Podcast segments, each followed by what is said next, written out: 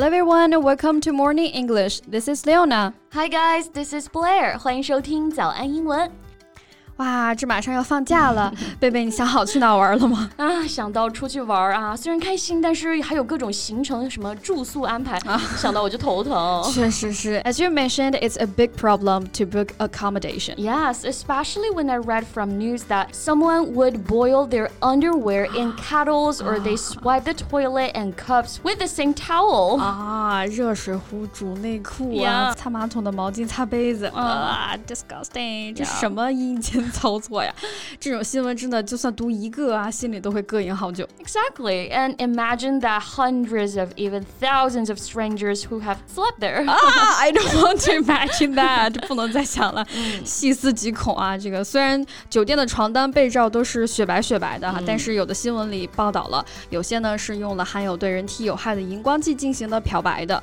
即使是清洗啊，the hotel staff may not have the same standards of cleanliness that you have at home. Well, do we have any other choices? 那出去玩还能住哪儿吗？哎呀，这虽然不能保证谁好谁坏哈，但是今天可以和大家一起来解锁一下住宿的不同类型，给大家多几个选择。Okay, that sounds great. 嗯，那大部分人出行的选择哈，其实就是住酒店嘛，hotel 这个词大家应该都不陌生哈。但是我们要注意，住酒店呢，我们一般不说 live in hotel，用的是 stay in hotel。嗯，因为 live 它表示的是居住、定居在某地，那这个地方常常是一个人的家庭住址或者定居的城市，所以呢，live in hotel 它的含义是长期住酒店。除非平常就住在酒店里啊，那如果只是住几天，正确说法就是 stay in a hotel。And if on a tight budget, someone would like to stay in a hostel，如果预算不足的话哈，除了 hotel 之外呢，还可以选择价格上更便宜一些的 hostel 啊，就是我们说的小旅馆呀、招待所。Yes, on a tight budget. Tight 表示拮据的，budget 就是预算嘛。On a tight budget 就是预算很紧张。那有些人呢，可能平常生活就很拮据，我们就可以直接说 live on a tight budget. Right, and they manage to save money on a tight budget 就得可能要省钱了，所以呢，这个 hostel would be a good choice for them。其实现在的这种旅馆的条件也不一定很差哈，比如说有那种青年旅社、青旅 youth hostel，其实呢就主要是针对那些没有太多预算的大学生啊这一类人的青年旅社。没错，穷游啊。嗯，I always got a bed in a youth hostel when I was a student, and it was much cheaper than for a hotel room。就只是一个床位的话，所以很便宜。有些青旅环境还不错啊，而 且。说不定还可以交到新朋友，意外的收获哈。那还有一种旅馆哈，主要是针对那些自驾游的啊，这种旅馆叫做 motel 汽车旅馆。可能国内还不是很常见，但是常看英美电影的、电视的哎就会出现啊。这个 motel 汽车旅馆呢，一般都会提供停车位跟房间相连。那一楼呢就是车库，二楼呢就是房间，所以会是很多人出行旅游沿途一个比较快捷的住宿方式啊。For example, let's stop for some food and then put up a motel nearby so we can start early tomorrow. Mm, so they put up at a motel. 那我们说住酒店，除了用 stay，这里刚刚贝贝还用到了一个短语 put up，which means to stay somewhere for the night. 对，put up 这个词组除了表示住宿，还可以表示提供给别人住宿这个意思。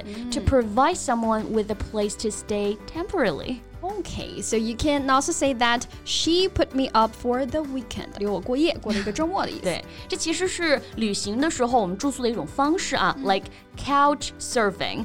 感觉之前国外更流行一些，就是我们说的沙发客。啊、couch 就是那种长的沙发，surfing 它本意是指冲浪啊。那 couch surfing 就可以理解为在沙发上到处游玩，嗯、就是沙发客了。Yes, and couch surfing is a great way to encourage connections across national borders. 那沙发客旅游呢，其实是一个能够很好的融入当地生活的一种住宿方式了。但是呢，也有一定的风险哈，毕竟陌生人啊也是不能完全的相信的。嗯，但是能融入当地的生活，感觉也挺不错的啊。所以有些留学生在国外留学的时候，不会住在自己的学校宿舍，they prefer to live in a homestay。homestay 就是我们说的家庭寄宿这个意思，有偿的住在当地人的家里。Right, and homestay in developed countries already has decades of history。那家庭寄宿啊，在发达国家其实已经有了好几十年的历史了，而且呢，也被大家广泛的接受。感觉越说把大家送的越远了。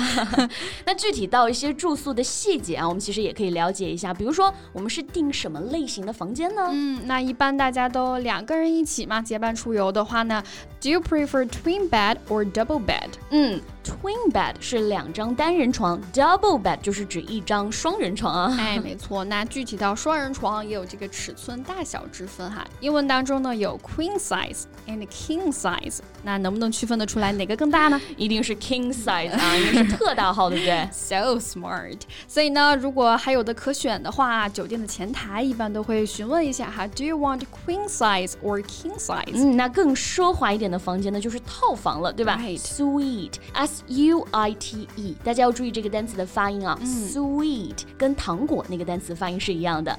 那套房呢，一般带有像客厅啊、卧室、卫生间等等功能齐全的一个房子啊。所以可能招待一些比较重要的客人，都会给别人订一个套房。For example, they were entertained in the company's hospitality suite. 嗯，没错。那像我们说的行政套房哈，就是 executive suite；总统套房呢，就是 presidential suite。嗯，不管是哪种房型，还是要注重个人卫生还有个人安全啊。没错。If you'd rather not deal with the uncertainty, wash your hands and call for a replacement or take your own comforter. That's right. And hope all of you guys a wonderful holiday. Yeah. So thank you so much for listening. This is Blair. This is Leona. See you next time. Bye. Bye. This podcast is from Morning English. 学口语就来早安英文。